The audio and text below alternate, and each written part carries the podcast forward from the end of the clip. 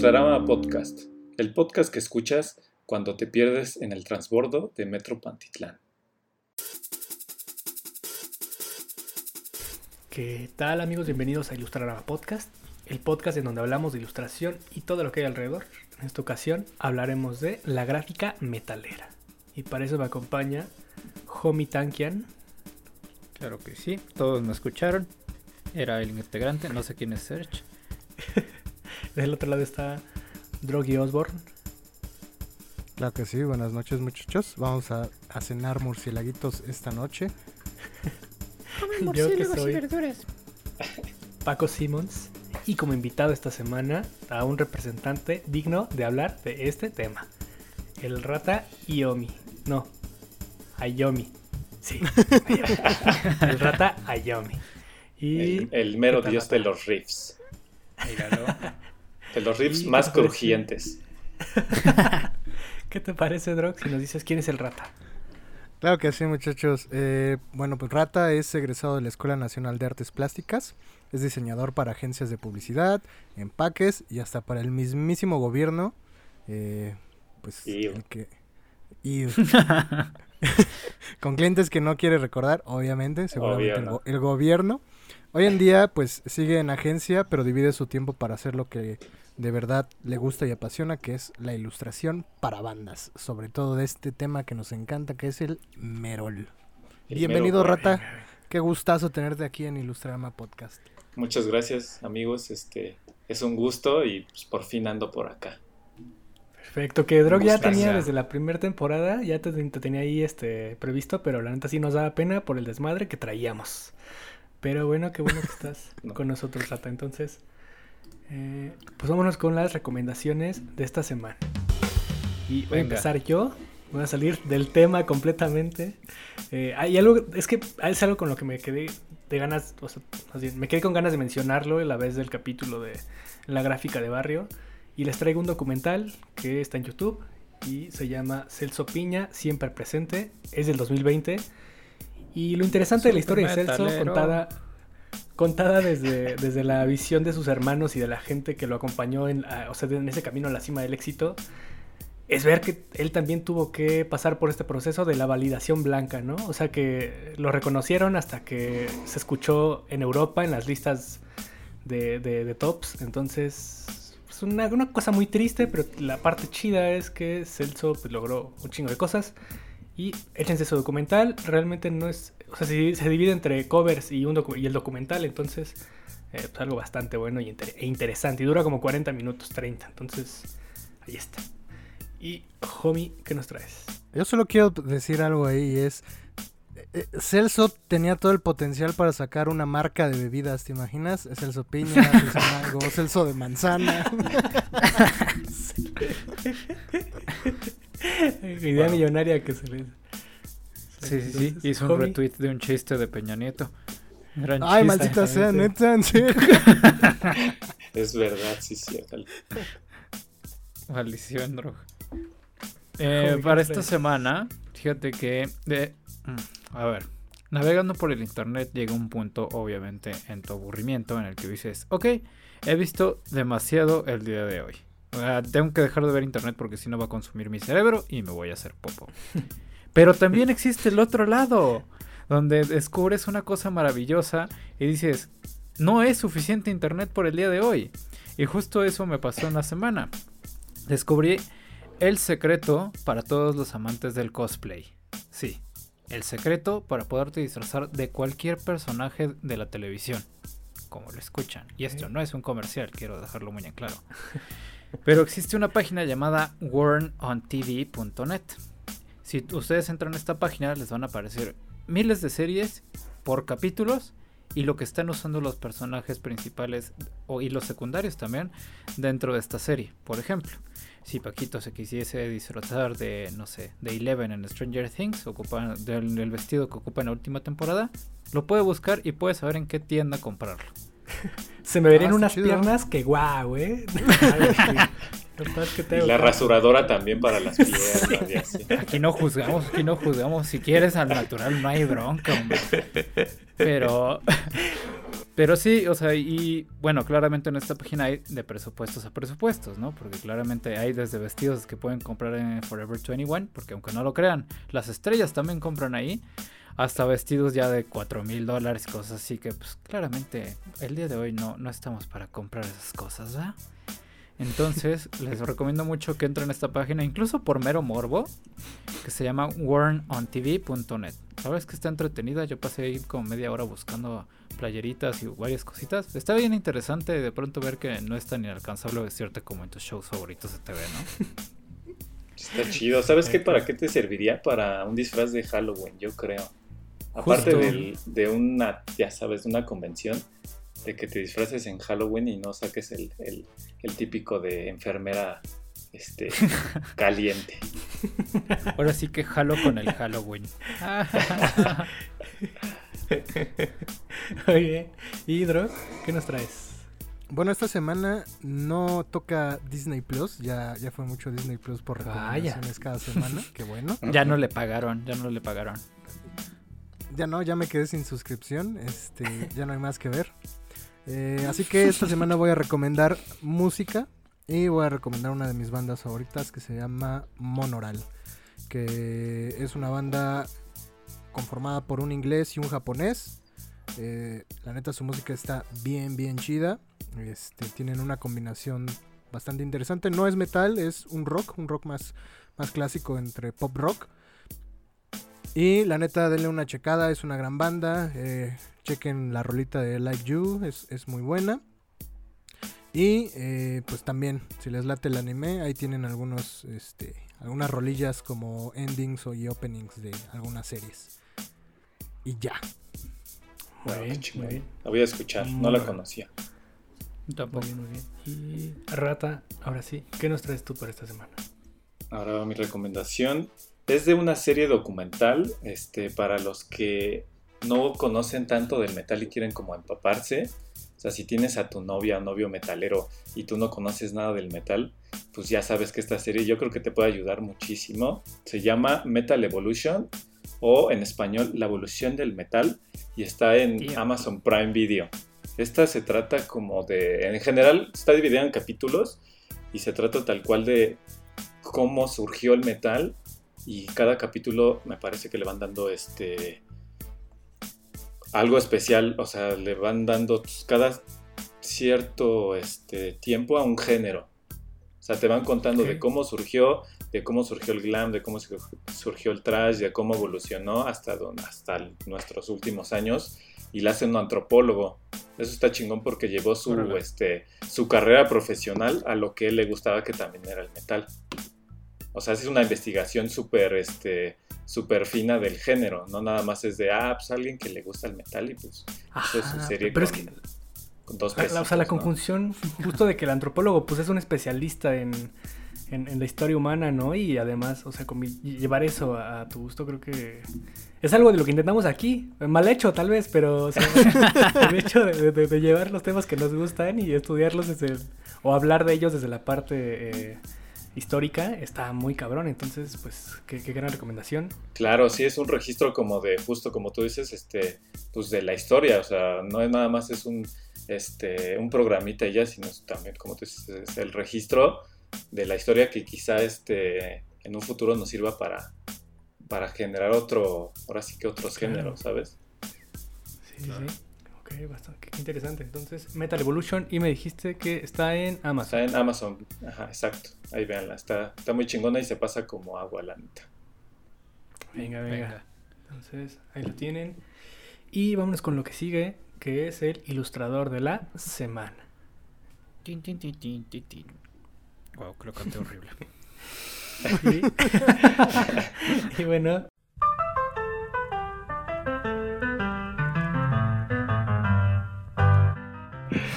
Rata, eh, pues ¿a quién, ¿a quién elegiste como ilustrador de la semana?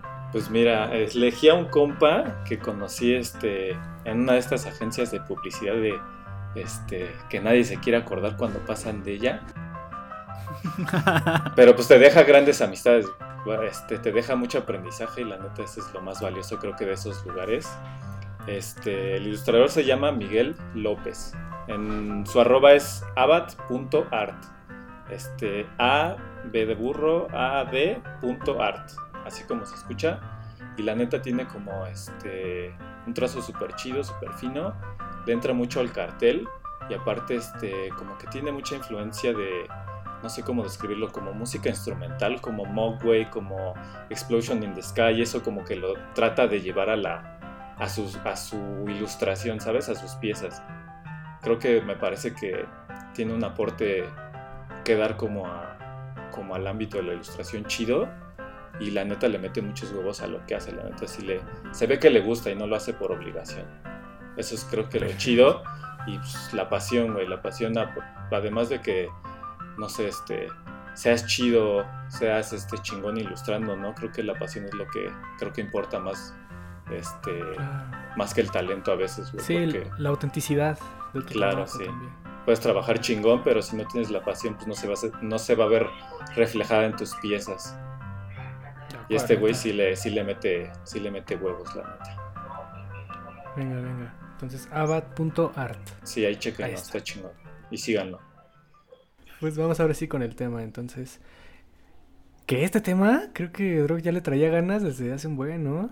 Sí, no, mira amo el metal y me privan de, amarlo siempre que pueden, entonces, este, ¿qué más que, explayarnos ahora sí, hablando Sí, ¿cómo le hicieron eso, chicos? Tres temporadas apenas, Fue difícil, ¿eh? fue difícil evitarlo, pero... Mal, chavo.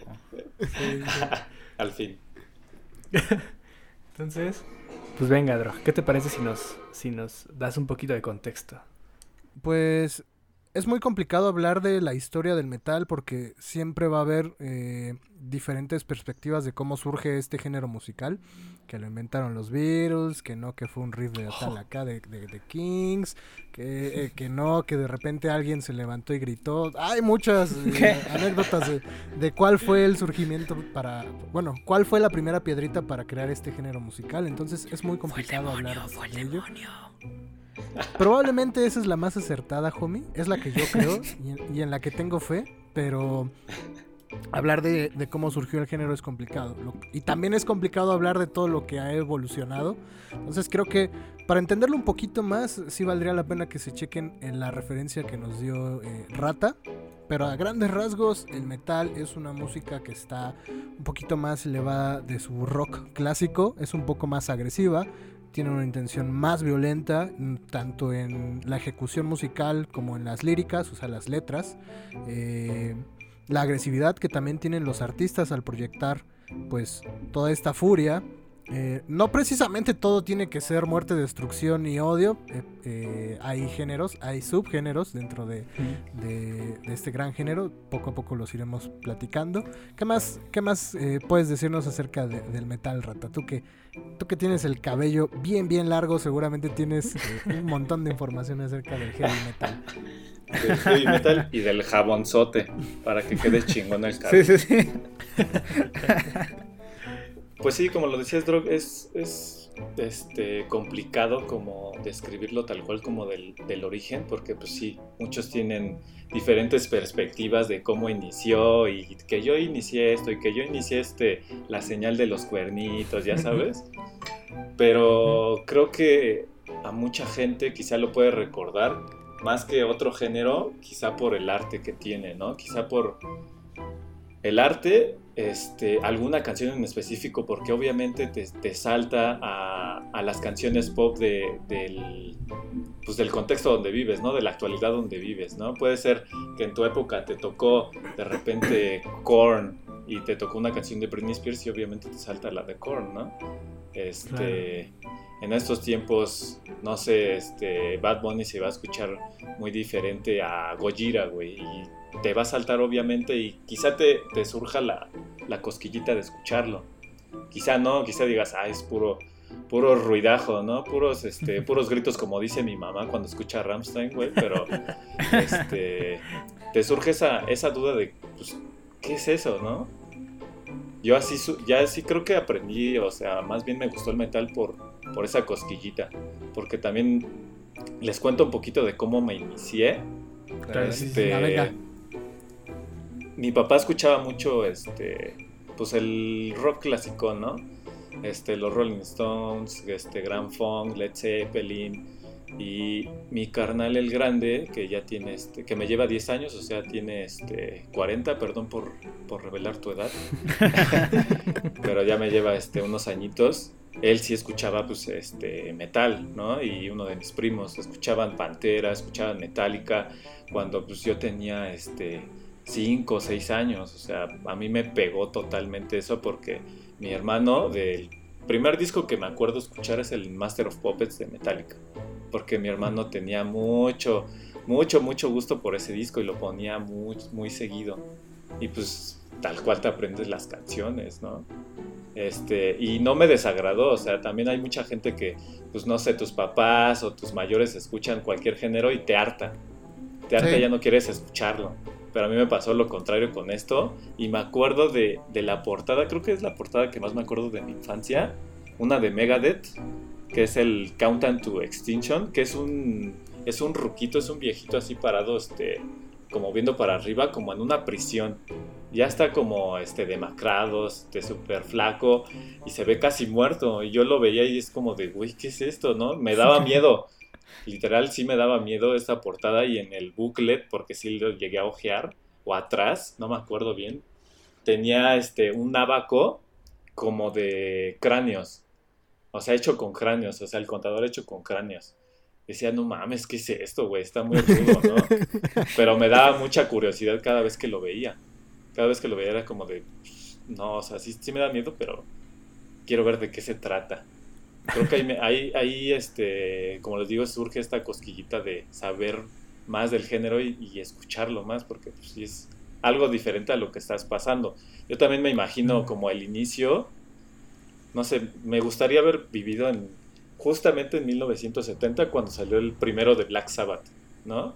Claro. Porque en ese año salió y no había nada parecido, o sea, puedo ver este otros artistas un poco más este estridentes, pero nada como Black Sabbath, ¿no? Porque este por este por la guitarra de Tony Iommi, pues, obviamente este, bueno, si no saben la historia se les cuenta sin chinga, él se cortó los dedos en una, este, trabajando tal cual, y tuvo que, este, a sus cuerdas las tuvo que, este, aflojar un poquito para que pudiera tocar, porque se cortó, más bien se cortó la punta de los dedos, déjame especificar, si no, ¿cómo va a tocar la guitarra sin dedos, no?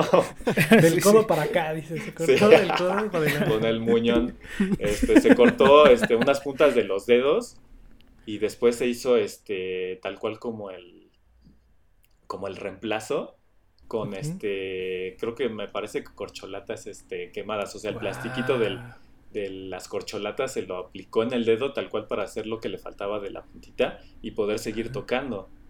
Y por eso y porque este, aflojó las cuerdas, el sonido es mucho más, este, mucho más denso, mucho más, este, como duro, ¿sabes? O sea, no sé cómo describirlo, pero sí es, sí es más denso ese sonido que tenía Black Sabbath. Imagínate escuchar, no sé, este, échense esta canción y véanlo en el contexto. Black Sabbath del disco Black Sabbath, la canción es Black Sabbath tal cual. Este, y piénsenlo que en 1970 cuando no había nada parecido. No me imagino, güey. los hippies. Ajá, cuando estaban los hippies, imagínate De, escuchar algo así, escuchar la de Black Sabbath, de escuchar la pinche lluvia iniciando, y luego esos riffs super cabrones y alguien que te dice que tienes un pinche demonio que te está siguiendo, no mames, ya me imagino cómo se puso la gente la primera vez que la escuchó, ¿sabes? Sí, claro. E, es, muy cabrón esa sensación y eso, este, eso me gusta mucho contarlo porque es como, güey, este, desde ahí surgió como ese, ese amor por el género, esa cosquillita por saber más y más y más. Que, que es curioso porque creo que algo importante del mental es que nace en respuesta a algo que platicábamos con Poxten, ¿no? Como había ciertos grupos ya conformados y de repente mm. necesitaban algo porque no, se, no, no, no, pertenecían a esos grupos que ya estaban conformados. Entonces nace el metal en respuesta a, a estas personas que necesitaban algo con lo cual poder identificarse y, y pues así nacieron los metaleros este muchachos. Claro, es como. echas agua y nacen. como todo ese género disruptor, ¿no? Así es. Este, el blues, metal, el punk, Este, y creo que en la actualidad alguien dijo la tremenda estupidez, déjenme llamarlo, si, si, este, si están en desacuerdo conmigo, háganmelo saber. Pero que el reggaetón también era un género de ese tipo disruptivo, yo digo, no, no, no, no. no. Pero bueno, ya. Este. Y, eh, Ay, no, que- polémicas del reggaetón otra vez. Polémica, polémica, para que... Es que bueno, o sea, a mí no, no, no soy fan tampoco del reggaetón, pero sí es un, es una cuestión transgresora, no, no en el mismo sentido que el metal, porque el hip, eh, por ejemplo, eh, está el, hi- el hip hop igual, Sí, también. que también era transgresor, pero cada uno como que desde su trinchera, ¿no? Creo que más bien el reggaetón era una cuestión ahí eh, sexual, este, un pedo más, más ñero, pues. Claro, sí, quizá Pero cuando sí, inició, sí. ¿no? Cuando inició quizá tenía otro, Ajá. otro motivo, Sí, pero sí, ya sí. se fue mucho a lo comercial. A, a lo pop, claro, claro, claro. Entonces, pues, eh, Homie, ¿cuál es? por- porque hay que aclarar que Homie y yo, o sea, de metal, pues, este, nomás nuestros escritorios, Homie. ¿no? Entonces, este, ¿cuál fue tu acercamiento? O sea, Híjole. Ahí te equivocas un poquito, poquito. Fíjate que no solo mi escritorio es de metal. Eh, estoy chiquito, pero sí, en algún punto de mi vida el metal sí fue muy importante para mí. ok, ok. Eh, bueno, yo lo conocí en, pues sí, por sexto de primaria. Sí, cuando estaba más chiquito, hace unos tres años. Pero justo fue porque varios, sí, varios compañeros entraron a la escuela, ¿no? Un saludo para Manuel, por cierto. Y ellos escuchaban ya metal, o sea, ellos sí lo tenían como arraigado muy desde chiquitos y por sus papás. Pero pues yo claramente, como ya les he platicado en otros episodios, yo venía de una escuela como de los Beatles, como del rock clásico, justo. claro. Y de pronto sí, sí. escuchar a estos vatos como su- con sus iPods y con sus audífonos así a todo volumen. Y yo decía, oh, lo madre, ¿qué están escuchando y por qué les están haciendo tanto daño? Pero justo descubrí que no solo eran gritos. O sea, en, ese como intercambio musical descubrí que no solo eran gritos y que había una, pues sí, una variedad cultural que, digo, ahora lo pienso, en ese momento no era como que fuera consciente de ella. Pero que estaba muy cool y estaba muy chida. ¿no? Por ejemplo, a mí de pronto System of a Down, que creo que todos lo hemos escuchado, me gustó mucho. Serge Takian hasta la fecha me gusta mucho lo que hace. Y sobre todo esta, pues sí, esta temática que tiene como de no solo hago música porque sí, sino tiene un sentido de por qué lo hago y exijo algo a cambio. Eh, me gusta mucho. También descubrí que existe el metal sinfónico, ¿no? Llegué a ir a un concierto de Épica en el Circo Volador, creo que por ahí por del 2006. Eh, me gustó mucho y descubrí que la banda metalera es contrario a lo que se piensa y contrario a lo que dicen las abuelitas y, la- y los padrecitos. Son bien chidos y se protegen muy, muy cabrón entre ellos. Y es algo muy... O sea, un concierto de metaleros es muy disfrutable porque pues estás en confianza. Y, y es muy chido eso. Somos un amor. Sí, sí, aunque, o sea, de pronto se ven como acá bien grandotes, o sea, se ven como drogas y bien chonchos y bien rudos. Y enojados y así, ¿no? Ajá. Este, Y ya cuando les hablas es como de, ah, qué pedo, qué le pasó a este nene, cabrón. Hola, hola. Cuate. Hola, amigo. Ok, muy bien. algo, que aprendimos hoy. Entonces, sí. Ah, y ahí hay, ahí hay algo secreto. Ahí hay algo secreto. No, que yo creo que no han revelado los metaleros. Seguro el rato nos está mintiendo, pero ver, son los que mejor tienen cuidado el cabello. No sé cómo le hacen esos vatos, pero están muy cabrones, la neta. Sí, ¿eh? No es por presumir, pero creo que sí, creo que tienes razón. Sí, sí, sí. Apoyo, apoyo. Sí, sí. Pues es que también es un símbolo de identidad, o sea, quieras o no, Ajá. este es un símbolo de que es este identificas a un metalero por la, Sí, por claro. la mata. Es No, como la- este- las rastas en el reggae. Claro, Claro. sí, sí, sí. Sí, justo. Y muchos metaleros también dicen, ay, no, somos únicos y diferentes, pero todos los metaleros son casi idénticos, la neta. Sí. Pero sí es un símbolo que lo identifica y, y tal cual uno se siente, se siente chido, ¿no? Con eso. Igual ya después te lo cortas, la edad, el trabajo. Pero La cartilla es militar. La cartilla militar. pero creo que sí eso es un símbolo que los identifica. El- Este, que se visten de negro. Bueno, ellos ya saben, ¿no? Sí. Cómo son metalero. ¿Para qué les digo? Chalecos de mezclilla, cosas así. Exacto. Ok, pues ahí voy yo ahora, muchachos. Eh, bueno, entonces creo que soy el único que no es como tan afín, pero eh, yo recuerdo que, o sea, mis primeros, o los primeros acercamientos que recuerdo eh, fueron en videojuegos. Recuerdo mucho el, el videojuego de Hot. Wheels con Metallica. Ah, sí, sí, Eh, hasta la de y un Fuel. poquito más Eh, allá. ¿El que venía en el cereal? No, No, no, el de videojuego PlayStation de, 1. de PlayStation 1, güey. Ajá, hay un Ah, videojuego. Este, Sí, sí, sí, sí. Ajá, es que En el- homie es... En el bueno. intro, ¿no? En el intro era el, Sí, la y de hecho había, durante las pistas te ponían las rolas también, había, est- estaban los Dead Kennedys, ¿no? O sea, cosas como igual. No me más- acuerdo de eso, de ese juego. Sí, sí, sí. Estaba, estaba muy cabrón y, y recuerdo que, o sea, estando morro y en el mood de la carrera, pues como que lo disfrutaba, pero en ese mood, ¿no? Eh, obviamente jamás supe, o sea, no supe hasta muchos años después quiénes eran esas bandas y cuáles eran esas canciones, Sí, claro.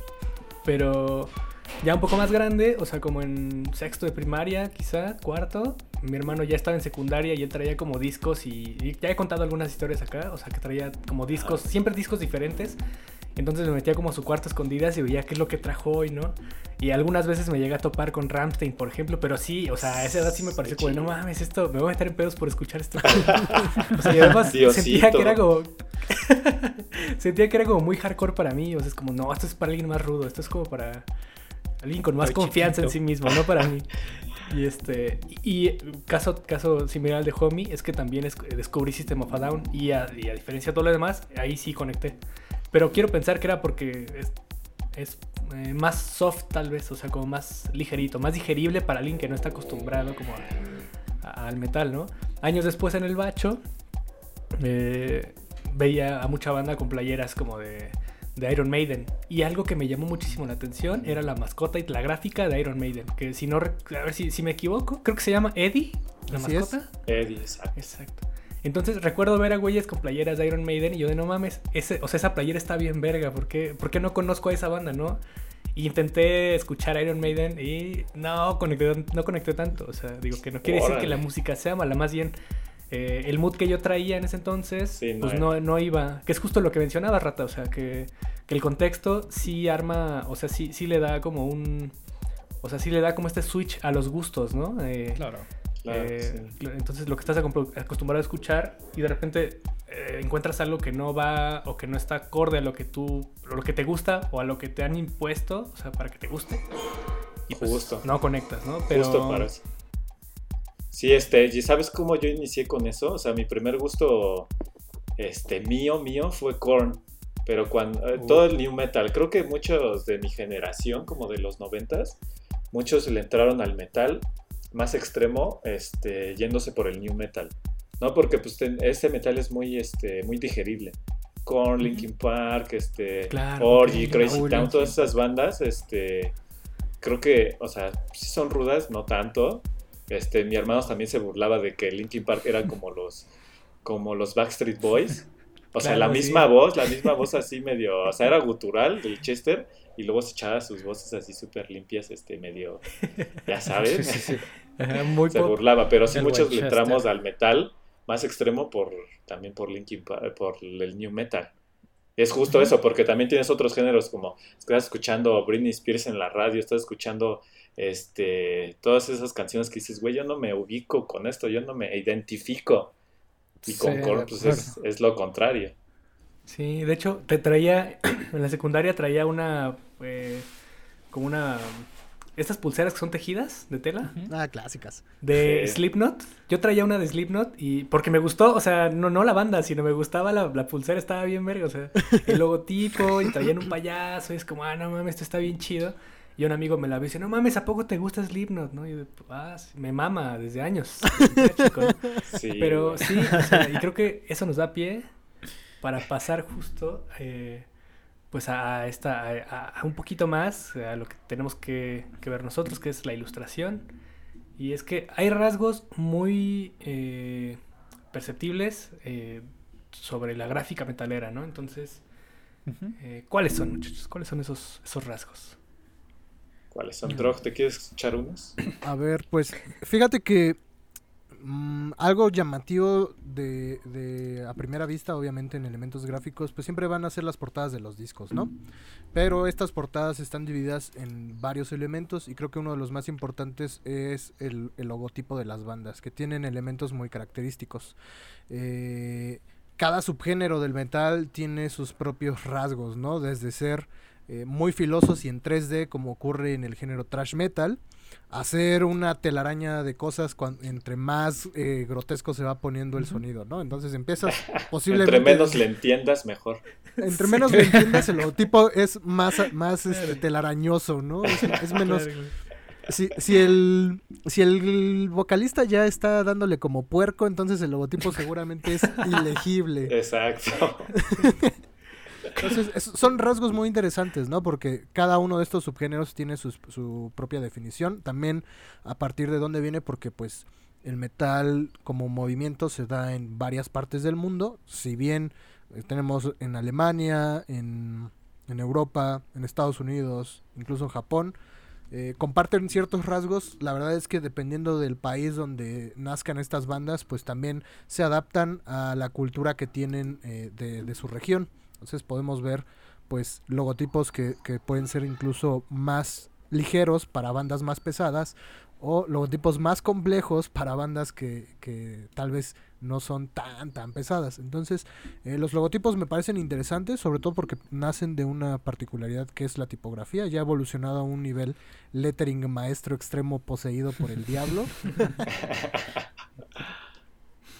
Sí, justo como dices, este creo que el logo, como por ejemplo esta este, pulserita tejida que te llamó, o sea, te llamó por, eh, por este, lo visual, ¿no? O sea, no porque conocieras qué onda. También como muchos, este, igual lo, lo, tomaremos un poquito más adelante, pero este, que se sale del contexto de donde, de donde vive el metal, ¿no? Ya ves a famosos, este, que portan playeras de metal que este, ni siquiera este, quizá los conocen, ¿no? Como la de Nirvana, como ese tipo de este, este, símbolos quizá visuales que ya se convierten en algo de la cultura, ¿no? Que, que ya no necesitan, no necesitan vivir en su, en su mundo para este, destacar. sí, son este, clasiquitos, ¿no? Sí, claro. Este, y por ejemplo, los logos, o sea, como decía, los, los los que ubicas yo creo que perfectamente lo, para que la gente los ubique.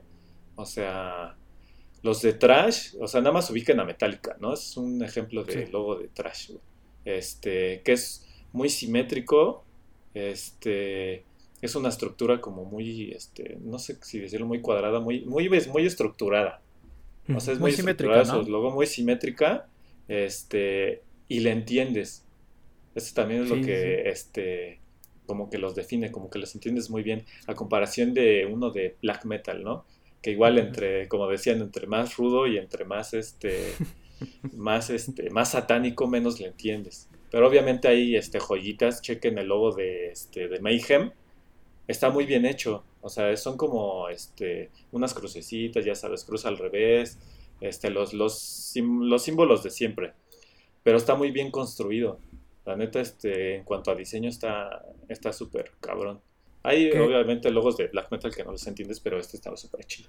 Que, ahí tengo un, un, dato que puede ser de nuestro interés, sobre todo porque eh, creo que Rata también ubica a este personaje. Y es el maestro Resendis eh, de Empaque. Ya. Que a, que a nosotros nos compartía una teoría, ¿no? Que, bueno, explicada con cajitas de cereal que tienes que, tienes que identificar cuáles son los elementos del producto estrella, del que más se vende, del protagonista, ¿no? Entonces, en este caso nos decía, pues su caritas es azul, su tipografía es tal tal, es blanca con algunos degradados en azules y por ende la competencia, si quiere tener eh, parte de ese mercado tiene que adaptarse a, esos elementos, ¿no? O sea, parecerse a azucaritas para poder pertenecer al mismo mercado de las hojuelas azucaradas. Y creo que aquí en el metal pasa lo mismo, ¿no? O sea, Metallica era la banda que la estaba rompiendo, ¿no? Y pues para ganarte un pedacito de ese mercado tenías que parecerte a Metallica en cuanto a gráfica y es por eso que evolucionó este pues este, este elemento visual a pasar de ser eh, me quiero parecer a Metallica a ser la referencia de el género, ¿no? O sea, de cómo debe verse un logo trash.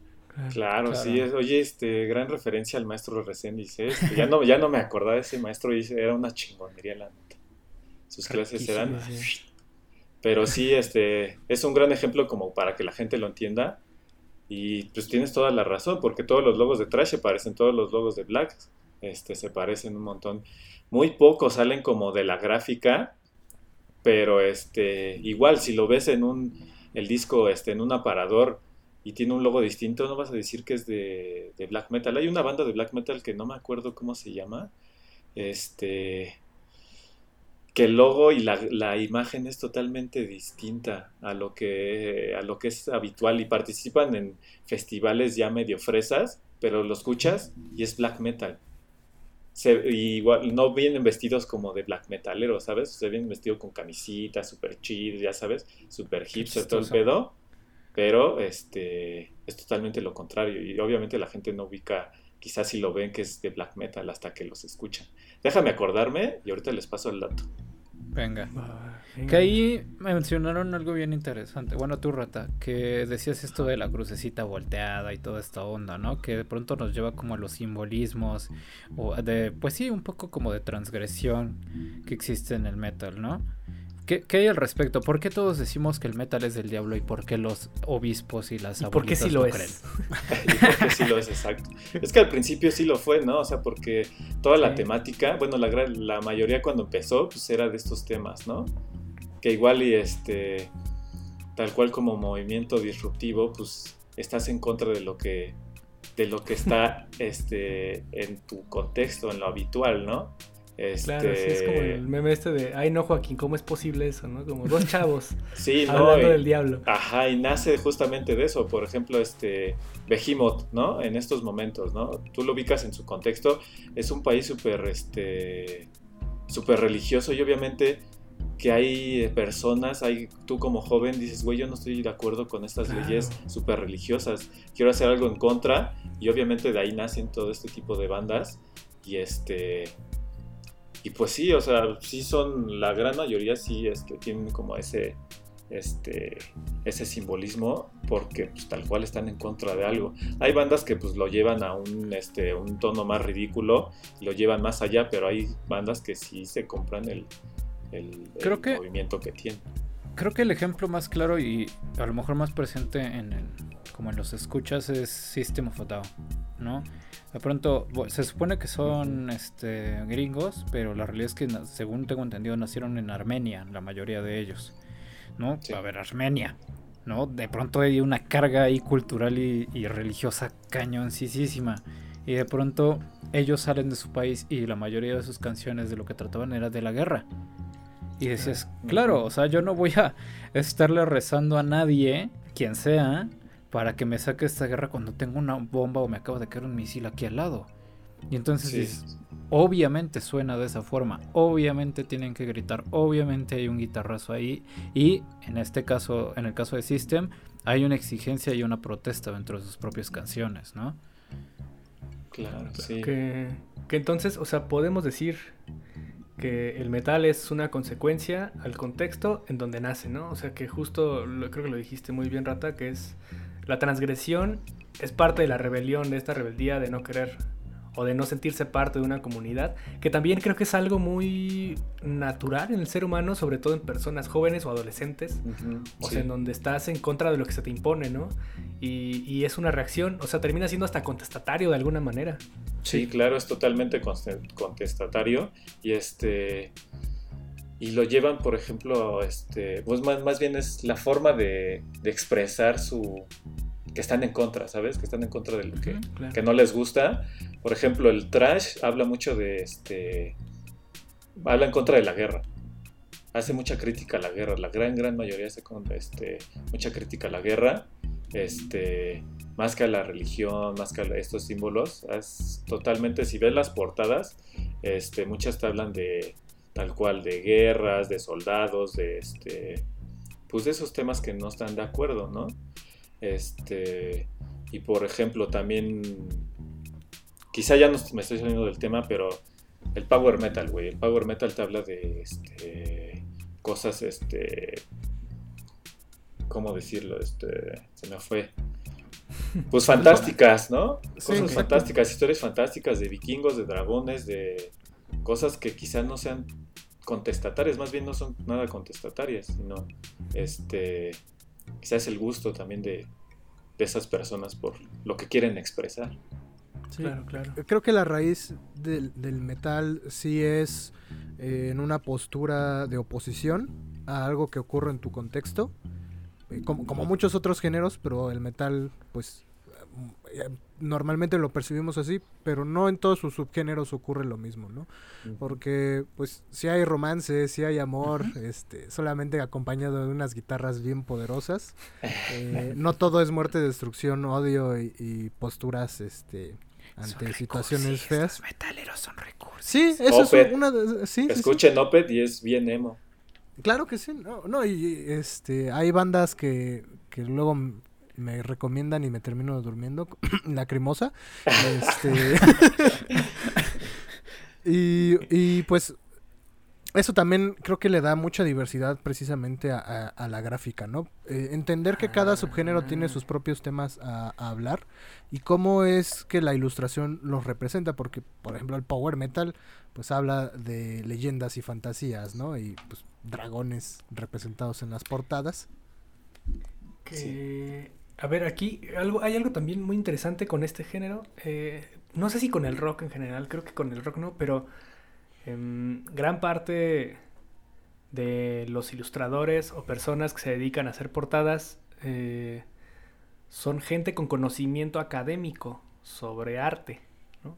Y creo que lo podemos eh, notar en, en- en- en cierta vertiente del metal. No quiero arriesgarme a decir que en todo el metal porque desconozco mucho.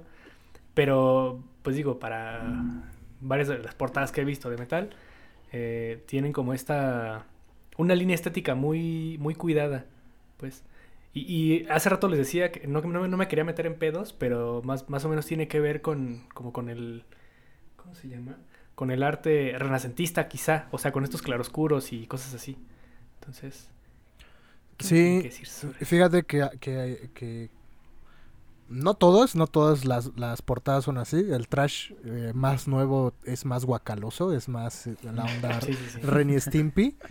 Eh, pero sí hay portadas, eh, sobre todo en finales de los 70, principios de los 80, como que se retoma mucho la pintura clásica, ¿no? Y no solo el saber pintar como los maestros, ¿no? De, de- de muy académicos, sino también usar los recursos de la pintura, ¿no? O sea, este meter mensajes a través de los elementos que, que- que se Claro. pintan y usado de la manera contraria como la iglesia encargaba sus pinturas, ¿no? O sea, que esto me represente la divinidad, a Jesucristo y la comunión y bla, bla, bla. Bueno, aquí el metal lo que busca es ir en contra de eso, ¿no? Que me represente la blasfemia, que sea blasfemo a la hora de que, de que lo vea la gente. Y, y es, es interesante. Sí está súper chido también este, porque como dices, este, sí hay sí mucho simbolismo, mucha, en muchas portadas, y este, y sí te das cuenta como también de, de esa escuela que trae, ¿no? O sea, no es, no es cualquiera quien las hace, por ejemplo, este Giger, ¿no? Este, tiene Sí, muchas claro. portadas de metal, y una, yo creo que la que más me gusta que la trajeron aquí a México cuando, cuando vino la exposición, es una de Celtic Frost. Este, que ahí búsquenla, se llama Tomegaterion. Tomegaterion. Y está muy cabrona, o sea, la- tal cual la ves y te cagas, güey. Yo la vi en vivo y dije, no mames, este es. Pues no sé, güey, esto valió todo a la espera de que de verla en vivo, ¿sabes? O sea, porque es tal cual un diablo con Jesucristo crucificado utilizado como una resortera, tal cual. O sea, y cómo lo pinta y cómo lo este lo, lo visualiza él es, es, es muy poderoso, la verdad. Y ahí se nota toda la escuela de la pintura que trae este Giga. Que, que eso está, está cabrón porque nos habla de cómo una imagen, si la sacamos de que es parte de una cajita que contiene un disco y la ponemos en un museo, se convierte en una obra porque te da una, ex- una experiencia estética, ¿no? Estética. Y, Sí. y a veces las desvaloramos por el hecho de que pues está en una cajita que trae un disco. Pero las obras la verdad es que tienen una producción bastante buena que literal es arte porque genera ese sentimiento y lo hablábamos en el capítulo de la estética de lo feo. También lo grotesco te hace sentir y te transmite algo, ¿no? Y, y eso, Claro. ese sentimiento es parte también de la comunidad metalera. Fíjate Sí, que. Un punto. Ok, bueno, yo, yo cierro con este punto, pero A ver, a ver. Ok. ustedes, ustedes. Fíjate que a mí algo que, que no, no lo había pensado hasta ahora y me, me gusta mucho y ahora me hace todo el sentido del mundo, es que el metal tiene algo muy valioso que es que sus pósters, este, todo, todo su material gráfico, desde playeras, este, las pulseras, los discos, como dices, está perfectamente bien pensado acorde al disco. ¿No? O sea, de pronto no es como un, ah, vamos a tomarnos una foto como groupies de banda y, y ponerle logo y ya sino que sí tiene una buena ilustración que obviamente cuando escuchas el disco y ves las letras dices, ah, era por esto. Sí, sí, sí hace todo el sentido y pues sí, este, no nada más es como por ejemplo la foto en un disco pop, ¿no? Que a fuerza tienes que ver al artista o en un disco, este, tal cual, no sé, de banda, güey, no sé, cualquier otro género como Sí. más comercial, que tienes que ver al artista, ¿no? Siempre ponen al artista para que lo identifiques. Y aquí no, Sí, aquí claro. es más, más conceptual y más a lo que, que va, a lo que refleja el disco. Claro. Sí. Antes de que cambiemos de tema, algo que me gustaría que me contaran también ustedes, porque me solamente me informé por encimita, pero algo que Rata mencionaba hace rato es que eh, también parte importante era como, bueno, y Drog también, eh, eh, parte importante de la portada era también comunicar este, este, esta estética de lo feo, ¿no? Y, y, y Rata es el que decía que a veces se iban muy al ridículo o al extremo con este tipo de cosas. Y entonces tenemos portadas muy polémicas, ¿no? En, en la, en la historia del metal. Eh, Y yo les voy a mencionar ahí unas que vi. Chapoy. eh, por Paco ejemplo, una de, una de una de Pantera. Aquí viene, aquí viene el intro. Ha llegado la hora de los chismes. Con nuestro anfitrión, Paco Chapoy. Este, una, por ejemplo, de Pantera, en donde alguien está tala- taladrando el ano de otra persona, ¿no? Eh, no recuerdo también otra de qué banda, en donde el disco se llama Matando Vírgenes. Y la portada es una menor de edad, eh, creo que desnuda, no recuerdo bien. Es la. Scorpions. Claro, y, hay- y hay- de hecho hay un capítulo hasta de, de leyendas legendarias de una banda, creo que es nórdica, en donde estos güeyes estaban bien pinches locos, ¿no? Pero era, muy como esta, esta pose también, o sea, y bueno, el punto es que uno de los güeyes de la banda se, se, se voló la cabeza con una escopeta y el vato de la banda lo primero que hizo cuando vio el cuerpo fue ir a comprar una cámara, este, sacar una foto de la escena y esa foto fue la portada de su disco, ¿no? Entonces, eh, ¿qué pasa con esos casos? Este, justo, justo es Mayhem, ¿no? Y la que Sí. la que hablan ellos, todo un capítulo especial, la neta sí está chido también ese capítulo. Y no busquen la portada de Dawn of the Black Hearts, no la busquen, no se vayan a Google a buscarla, Que no, cierren esa Pero- pestaña. pero sí es muy polémica esa portada porque tal cual este va un asesinato ahí en medio de, de la foto del arte. Sí, sí, sí. Que, digo, o sea, no es que esté a favor yo de que un asesinato eh, sea, sea, o sea, aparezca en la portada de un No. disco, pero sí creo que tiene todo que ver con el discurso, más allá de las razones de estos güeyes, este, no, es que, o sea, es que hay que verlo como sin, sin, sin juzgar este, o sea, si estuvo bien o estaba mal, creo que eso está de más, o sea, pero sí, sí responde como a esta necesidad de, de querer provocar algo en el güey que lo va a ver. Y sobre todo en el, y sobre todo que eso provoque que ese güey, además de que lo vea, lo quiera escuchar, ¿no? Sí, sí, sí, hay que verlo artísticamente. Muchachos. Sí. como, mar- como mercadotecnia, o sea, como una, una cuestión ahí de, de atraer público. Sí, ¿no? Y en su época, pues, este, ver esa portada eh, le da credibilidad, credibilidad a la banda de, ¿saben qué? Yo, nosotros somos los más rudos Claro. de este, todas las bandas, güey, porque publicamos esto. Sí, Definitivamente. sí, exactamente. Entonces, eh, pues ya les voy a preguntar otra cosa. Vamos a cambiar un poquito el tema. Y Dale, dale, Eh, dale. porque justo también nos, nos contaban un poquito que toda esta parafernalia, esta gráfica, estos afiches, no se quedan solamente en, el- en la cuestión de cuando alguien te vende un disco, ¿no? Se, se transporta también a las, eh, a las sesiones en vivo, a los conciertos. Y entonces creo que Drog tiene algo que contarnos. A ver, a ver. A ver, a- antes de entrar a detalle de qué pedo con la experiencia, porque pues eh, es toda una experiencia esta onda de, de ser metalero. que implica pues ir a, ir a festivales y, y- y sacar esto que, que- que reprimes eh, durante toda la semana y explotar en ese festival. Y En contrato, tu contrato de metalero dice ir a festivales, ¿no? Lo firma. sí, claro. Y bueno, eh, yo siempre voy a festivales y conciertos y me la paso bomba. eh, me meto a- ahí al, al mosh, eh, me agarro golpes. Parte, Muy sano, muy sano el pedo. Muy sana convivencia metalera, ¿no? O sea, sie- siempre he sido una persona agresiva dentro del ambiente que es agresivo, Claro. porque lo permite y se puede, ¿no?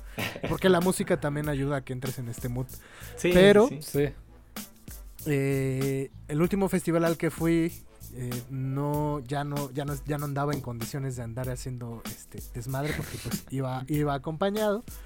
Eh, fue el Force Fest, eh, también conocido como mucho lodo en tus zapatos. Eh, o, o- o Lodo voy a llover, o voy a llover todo el día y no te voy a dejar a ver tus bandas favoritas porque las van a cancelar. El chiste es que, a pesar de ser una cosa bastante eh, fea, eh, fue disfrutable. Pude ver a System of a Down, eh, pude ver varias bandas, otras no porque las cancelaron. pero casi me muero en este festival. Casi pierdo la vida y de, y de la manera más estúpida que pueda ocurrir. Ni siquiera fue porque... ¿Se te por- atoró el por- cabello en un lado?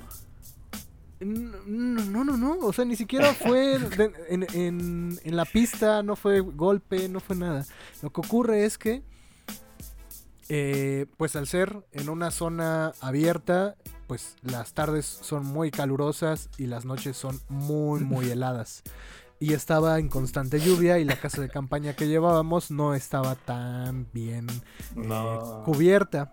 Y lo que hicimos para que pudiera resistir la lluvia y la brisa eh, que estuvo durante toda la tarde fue envolverla en plástico. Envolvimos toda la casa en plástico, eh, en lo que nosotros fuimos a escuchar las bandas. Y una vez que regresamos, pues afortunadamente el plástico había salvado a la casa de que quedara empapada, ¿no? ¿Fue plástico cristal de cuaderno o cuál fue? Ese es el chido.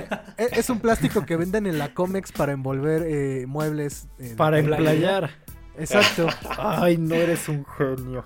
Y entonces, pues ya este, llegamos muy cansados, con las botas llenas de lodillo, eh, todos mojados, acomodamos eh, el área de dormir, nos acostamos, solo llevábamos dos cobijas para tres personas y la noche era muy, muy, muy fría. Llegó un momento en donde eh, no se podía dormir porque hacía mucho frío, pero se sentía un cansancio increíble. No daban ganas de hacer, de moverse. Hasta que yo creo que mi cerebro dio el último chispazo de razonamiento lógico y me levanté en chinga y dije, nos estamos asfixiando. Y sa- sa- salí rápidamente. Salí rápidamente a abrir la casa de campaña para, para poder respirar y no saben qué rica bocanada de aire di porque ya no tenía ya no teníamos oxígeno dentro de la casa de campaña. Hab- Habíamos creado una burbuja sellada con el plástico dentro de la casa de campaña. Al, fin- final no fue gran idea, ¿eh? No, no fue tan buena idea. Este, fue horrible. Casi me les voy, muchachos. Casi me les voy de la manera más estúpida en un festival de metal. No manches. Güey, es como si hubieras metido en la cabeza una bolsa de plástico. Ah, si de por sí el festival ya estaba en las notas de los periódicos por ser un muy mal festival, seguro el domingo iba a aparecer. Mueren jóvenes en el festival asfixiados en, En el casa de metro, campaña. Demasiado metal para ellos. Qué gacho. No, no, no, no, ya me imaginé el encabezado. Lo único pesado fue el aire. Y, este, ahora sí, y ahora sí, muchachos. eh, luego de, la- de la experiencia de Drog, de su eh, visita a la muerte. eh, ¿Qué pasa con las presentaciones en vivo? O sea, ya tenemos que las letras son este son transgresoras, tenemos que las portadas eh, acompañan estas letras, que hay toda una producción, eh, quiero pensar que muy, muy, este, muy elaborada, pues, en cuanto a la producción de, de cada disco, de cada concepto. Eh, ¿Qué pasa en una tocada en vivo? ¿Qué pasa en un concierto? Uf. Pues muchas cosas. este, normalmente, o sea, las, las bandas ya mayores, las que sí le invierten un poco más, este, les pongo ejemplos, este, Ghost, este, Amon Amart, o creo que el más cabrón hasta ahorita, este, Rammstein, le invierten mucho a, este, a los shows en vivo, ¿no? Para reflejar todas esas letras que tienen y reflejar esa agresividad justo en el escenario, ¿no? Este, vean el, investiguen un, un poco del último tour que iba a armar Rammstein, bueno, que armó en Europa y después lo cancelaron obviamente por, por la pandemia. Era espectacular, o sea, era una cosa inmensa donde le metían chingos y chingos y chingos de pirotecnia y fuego, ¿no? Aparte de que la banda ya, es conocida porque maneja mucho fuego en el escenario y el vocalista ya tiene como tal cual este, su carrera y tiene como su certificación en manejo de pirotecnia, por lo mismo, este, justo eso es lo que quieren como yo creo que reflejar, ¿no? Como esa agresividad con el tal cual con el fuego, ¿no? Y las estructuras metálicas súper este, super industriales, este, lo hacen muy teatral, ¿no? Cada canción este, meten elementos diferentes, ¿no? Quizá una pistola de fuego en uno, en otro están cocinando al, entre comillas, están cocinando al tecladista, o sea, en otros tal cual lo están, este... Ya se están sirviendo. dice. Ya se están sirviendo, ya lo están, no, no, ya lo están, ah, bueno, sí, casi, casi, ¿eh? Pero sirviendo, Taquitos. este, acá, este, más porno. Con látigo y todo, este, sí lo hacen muy teatral y buscan reflejar todo eso que tienen en las, en las letras. En esto, Amon Amart, esto, ellos hablan de, este, pues de la cultura, bueno, de la, este, de vikingos, ¿no? Y sacan un barco enorme, sacan un martillos, este, rayos, este, también sacan fuego. Normalmente casi todas utilizan mucho fuego, ¿no? ¿Estás Pero- diciendo que no hay coreografías ni bailarinas? Puede metal, ser, puede, puede ser que en baby metal, pero ese es otro tema que quizá los metaleros se enojen. Tal vez se enojen, pero aún recuerdo esos mensajes de rata cuando fui a Japón pidiendo que, que, que revisara si había mercancía de, de, de baby metal. Cañón, güey, pero no, ya, creo que ya la importé toda la tuve. Sí. Sí, este, y lo tratan de reflejar, justo sacando del tema esto, Baby Metal es una banda de metal y las ves y no parecen este, pues, metaleras tal cual. Hasta que escuchas un poco la música, como que sí, este, sí es metal, pero con las voces este, de monas chinas así súper, súper cute. Pero bueno, ese es como otro tema y, y sale totalmente de lo que tienen, pero tal cual, también ellas en el escenario, este, tratan de reflejar como esa agresividad, esa agresividad que tienen combinada con, con lo kawaii, justo este, con fuego, con animaciones, este, con el escenario que va como evolucionando y cambiando. Este, ¿quién más? Ghost, ¿no? Ghost también es Mm. este, pues muy teatral, obviamente, por el Papa, pues buscan reflejar ese como ese, ese símbolo de la religión justo en, en el vocalista, ¿no? Sí, Y- yo, me- yo recuerdo que cuando fui a, a- al de Épica, justo como es sinfónico y traen esta onda más como, pues sí, tal cual como dices, teatral, los fondos sí eran como de una obra de teatro. Y de pronto también eh, esta... Ah, ¿cómo se llama? Espera, se me fue el nombre de la... Simón. Ah, yo ya me acordé de la, de la banda de, este, a ver, este, Dale, dale, dale. de la banda de black metal que les platicaba que no parecen black metaleros, se llama Death Heaven. Death Death. Heaven. Death Heaven. Para que la busquen y no, y no, no son, no son black metaleros. Pero bueno, este, sigamos con épica. No, no pasa nada. Órale, no, no parecen metaleros. De hecho, parecen un hipster de la Roma. o Ajá, sea, ajá. Los pones al lado de Little Jesus y sí pega. Tal cual, tal cual. Pero sí, o sea, y, y creo que es- incluso esta banda que mencionas es parte de su performance también, ¿eh? Que creo que es lo más destacado de, de- del metal que hasta ahora, insisto, estoy pensando. Y cada uno tiene su rollo y cada uno es respetable de todos. Y lo me- que me encanta de las experiencias en vivo de los conciertos de metal es que, como ya lo dije, toda la banda se respeta entre sí, ¿no? De pronto hay alguien, unos puristas que te dicen que la manga del muerto y que Linkin Park no es metal y que no puedes disfrutar de esas cosas, pero son muy poquitos y también son contados en la comunidad y la misma comunidad les dicen así como de chavo, ya también. Sí, no, bájale". ya, eso ya quedó muy atrás, ¿no? Justo. Sí, el meme ese del peor enemigo de un metalero es otro metalero. Los metaleros acabaron con el metal. Sí. Al- algo, ¿Qué- qué pasa? algo- eh, la experiencia de, de- de los conciertos, al menos para, para los metaleros, es, es un ritual. Y es un Sí, ritual justo. que me, que me gusta mucho que quien se encarga de la dirección de arte y del concepto lo ejecuten de buena manera. Porque en muchas en muchos de los géneros, eh, por ejemplo, pop, pues el tour se llama igual que el disco porque la promoción es del disco y toda la imagen es la imagen del disco nada más que llevada a pues, a pancartas más grandes. Es la misma es la misma fotografía exacto. Lo que pasa con, con muchos de los tours de metal es que no viven siempre del disco sino crean un concepto a partir de, de ese de ese momento específico no entonces eh, que sea un concepto específico para esa tocada, quiere decir que la imagen va a ser única de ese festival. Eh, imagen, eh, pósters oficiales, la playerita es importante porque sabes que solo vas a conseguir la playera con esa imagen en ese festival, asistiendo a ese lugar. Y no es solo que traigas la playera, la playera se porta porque fuiste al festival y- y la disfrutaste. Claro. Entonces, me gusta mucho eso que, que, que esté muy curada esta parte gráfica en el sentido de que no abusen de los elementos gráficos del disco y que el disco exista eh, como individuo y que el concepto de, de las tocadas sea algo nuevo y además esté tan bien curado a nivel gráfico. Porque los visuales también, eh, creo que algo con lo que se está casando y me agrada mucho esa unión es con el motion graphic que, que empieza a ver en, las pantallas de- este, proyectados en los conciertos. Claro, sí. Ujú. Sí, sí. No sé ustedes si ¿Qué? han este, vivido un concierto tal cual o un, un toquín de metal en vivo.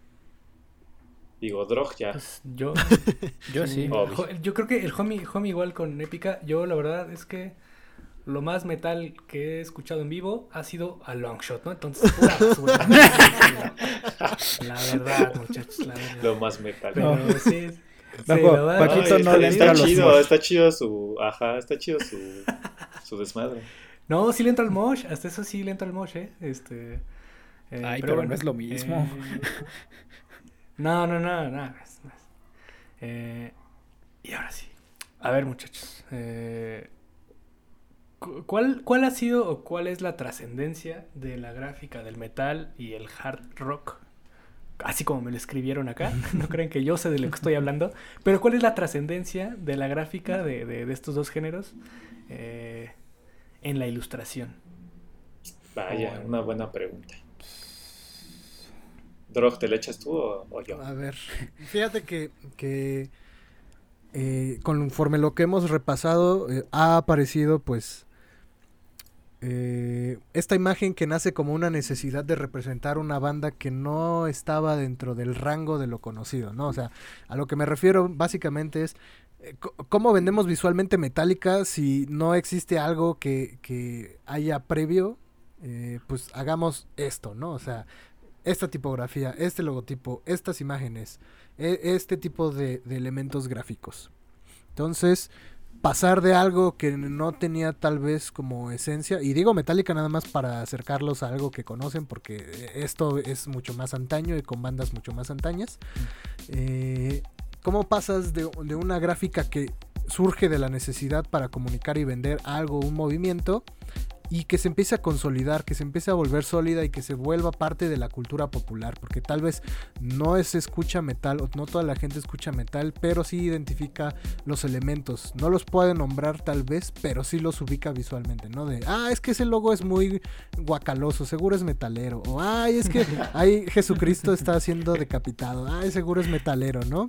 Eh, entonces, si hay elementos ya reconocibles que forman parte de la cultura popular, que ya incluso son chiste al punto de, de, convertirse en clichés y traspasar la barrera de su gremio, ¿no? O sea, salirse del heavy metal y del rock para vivir en otros elementos. Y como ejemplo, pues tenemos el logo de Justin Bieber, ¿no? Que tiene elementos de las letras metálicas. Jeezy también tiene su propio logo heavy metalero, que también tiene una identidad muy parecida a- al metal.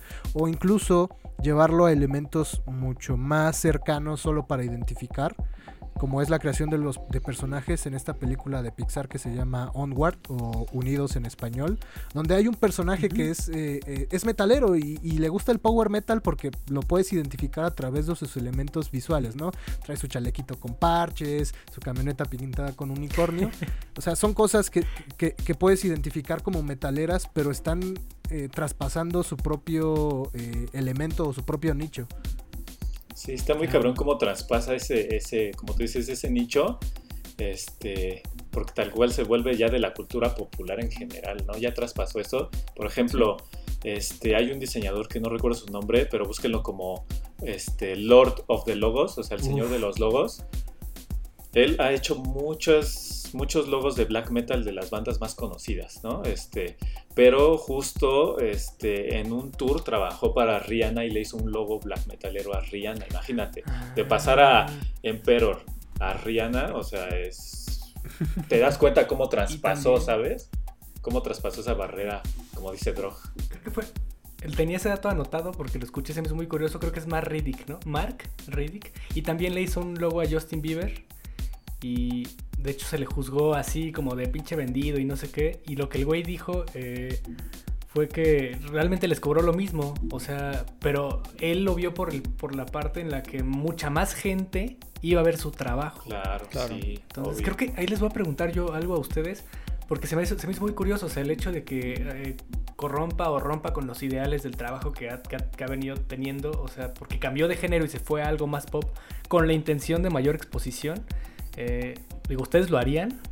O sea, si, si llega algo que les caga, pero que les va a dar más vistas, eh, más likes, más, más esto, que, que- que, este, ¿qué hacen? ¿Qué harían Qué ustedes? miedo. Si a Rata le llega Bad Bunny y le dice, ármate mi Ay. cartel", Mi favorito. no, ¿sabes qué? Sí tendría mis, este, un poco mis reservas de ciertos artistas, güey. De ciertos artistas, de las lyrics, más de, de lo que transmiten ellos y de lo que hablan, ¿sabes? O sea, obviamente hay cosas que por ética mía de, de vida y profesional no lo voy a hacer porque quizá no esté de acuerdo con las letras de, de Bad Bunny, pero quizás si me traes, no sé, a, este, a, a un Maluma, no sé, a alguien de reggaetón que sea este menos es- agresivo, menos este menos guacaloso dentro de su género, dices, va, me rifo, ¿no? Porque quizá este, como, como este diseñador lo dijo, este, atraes a más público y ese público quizá me ubica a mí mi trabajo, ¿no? Y si yo trabajo con otras bandas más pequeñas, también van a ubicar a estas bandas de Claro. este logo que le hice a Maluma, digamos, güey. Y ya esa gente va a ubicar a estas banditas y les puedo echar la mano y entre todos este, nos echamos la mano y armamos ese, esa comunidad, ¿sabes? Si puede ayudar en algo, si puede ayudar en algo o con alguien, o quizá me pagan un chingo y yo lo puedo dar a, este, a una caridad, güey, ayudar a un albergue de, este, de perritos o eso, pues está chingón, la neta, pues sí lo haría. Muy bien.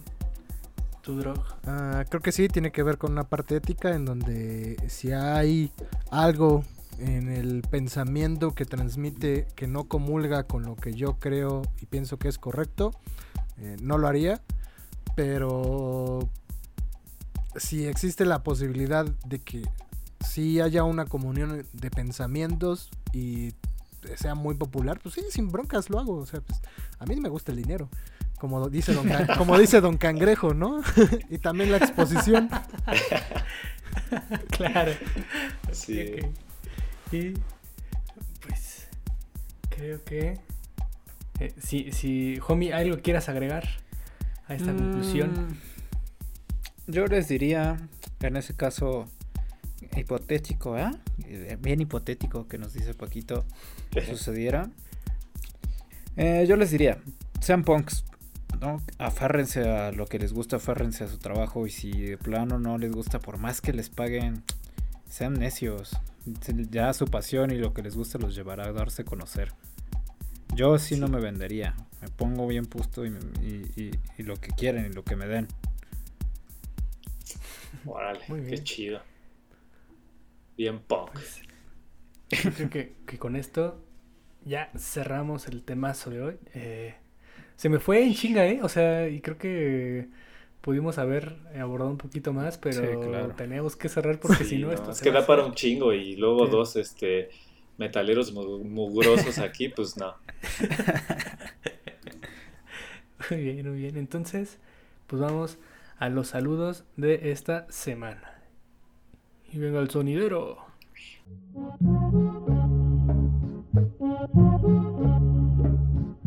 DJ Drog presenta so- so- sonido itinerante, sonido profesional en todos los estados. Rata, pues dinos a quién quieres saludar esta semana. Pues mira, creo que este podcast se lo voy a pasar a este a mi familia para que lo escuche y me conozca porque a veces este no tienen un, un, este, un bagaje de lo que hago, o sea, se imaginan yo creo, pero no del todo. Creo que les servirá muy bien. Este, obviamente a mi mamá, a mis dos hermanos y a mi abuelita. Un saludote. Y obviamente a mi novia, que seguramente está escuchando todo aquí al lado, pero lo va a escuchar otra vez. Pero ahora sí con nuestras voces. Pero ahora, ajá, ahora sí bien completo. editado y, y todo. todo Va a entender por qué estás hablando solo. Exacto. Sí. Muy bien, muy bien. ¿Y ustedes, muchachos? Pues un, un saludo a toda la bandita de Chile, eh, que ahí ya se empieza a juntar más pandilla, más este más escuchas Más de ese bonito país, más panas, claro. Vientos. Y pues un saludote a todos los que hayan llegado y los que sigan llegando y, y también a los que ya se fueron, este pues, saludote. A mí me gustaría mandarles saludos mm, a mis amigos metaleros que no, no, hace mucho que no los contacto, la verdad, porque eran de secundaria, y claramente nadie tenía idea de qué onda con la vida. Pero un saludo a Manuel, un saludo a Oscar, que en paz descanse. Un saludo a mi primo, a Pedro, que fue el, el primero, el que me llevó justo a ese concierto de pica que, que les platiqué. Nos pintamos las uñas. Realmente me puse delineador. Admito que el delineador es una cosa increíble y se ve bien chido. Tal vez lo intente algún otro día. Y nada más. Sí. Muy bien. Pues yo le mando saludos a, eh, a nuestros patrons, ¿no? A Abril, a Mónica Bárbara, a Liz Morales, a Daniel Alcántara, a Pablo Aguilar y a Jones, que ojalá se aviente este episodio porque ya nos debe 12. Ah, lo vamos a obligar, lo vamos a obligar. Y también, eh, pues creo que ya, esos son todos los saludos de esta semana. Y antes de irnos, eh, Rata, muchísimas gracias por haber venido. Creo que el tema quedó bastante bueno. Eh, le hiciste un parísimo a Drog, porque creo que sin ti no hubiéramos hablado de esto. No, al revés, al revés. Yo también me. Este, muchas cosas no las sabía y aparte me trabo un chingo hablando. Me hizo el paro también, me hizo el paro. Muchas gracias más bien a ustedes por invitarme y este y pues un honor participar de este podcast y la verdad este está chido que, que tengan este, este espacio para como plataforma, ¿no? De que mucha gente conozca a, a todo el talento que hay allá afuera que quizá no lo conozcan. Muy bien. El honor es nuestro. gracias, Rata. Y ahora sí, ya para irnos, eh, ¿cuáles son tus redes y dónde te pueden encontrar? Mis redes, normalmente creo que la que más ocupo para como portafolio y como cosas que hago es Instagram. En Instagram estoy como rata-rodríguez. En Facebook también lo ocupo, este, no tanto, pero sí. Estoy como Rata Rodríguez 666, ya sabes, muy, muy metalero. y ¿Es, es Rata con doble T? Ajá, rata, así cierto. Ugh, es que normalmente no doy este tipo de anuncios. Rata con doble T, Rodríguez. Y en No Twitter, este, así seguido, Rata Rodríguez. Para que ahí me busquen. Y normalmente Twitter casi no lo ocupo porque creo que no me acostumbro a decir cualquier tontería de las que pienso, pero de vez en cuando ahí, ahí me meto y chismoseo un rato. Y cualquier duda que tengan, Venga, venga. si tienen duda de cómo este cómo llegarle a una banda cómo este una herramienta de Photoshop que no sepan algún consejo que quieran estoy totalmente abierto a, a, este a sus, a sus preguntas a sus dudas ahí búsquenme y sin pedo les les ayudo en lo poco que pueda Venga. Perfecto, pues tomen la palabra al Rata, muchachos, y eh, dense, dense un rol a sus redes, que también tiene chamba bastante buena. Y Gracias. pues ahí está. Eh, Drog, ¿cuáles son tus redes? Eh, Drog Sarasúa, ya se la saben, la de cajón. 嗯 Homie, Arroba no soy chilito. Venga, las mías son Paco Seoku en Instagram y busquen a Ilustrarama como Ilustrarama en Instagram y en Facebook y en Twitter también. Y próximamente TikTok y Twitch. Sí. Bailando y todo. High Five, no es cierto, High Five ya no. Sí, claro. Sí, el draw. Bailando, El pero una canción de, de Baby Metal, ¿eh, Drox? Si no, no. Sí, sí, sí. por, por los likes. Por los likes. Pues, pues muy bien y ahora sí llegaron hasta acá. Muchísimas gracias y nos vemos la otra semana. Bye. Recuerden que ya hay contenido chidito en Patreon para que lo vayan a dar una vuelta. Cámara. Así es. Justo. Vámonos. Ah, quedó al pedo ese, esa moto.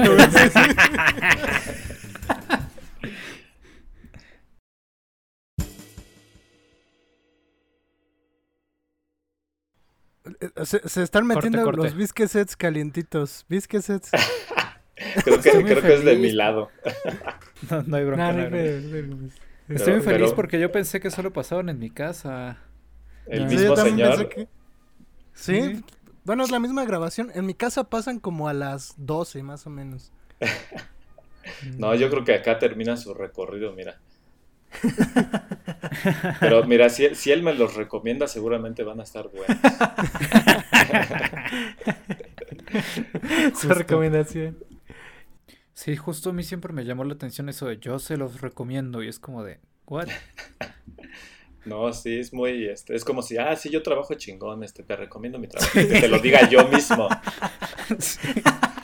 Está muy raro, pero Yo, bueno. yo nunca le he comprado porque se me hace muy raro que pase a las 12 de la noche. Entonces, Sí. creo que es, No, es que donde- más bien busca saltar.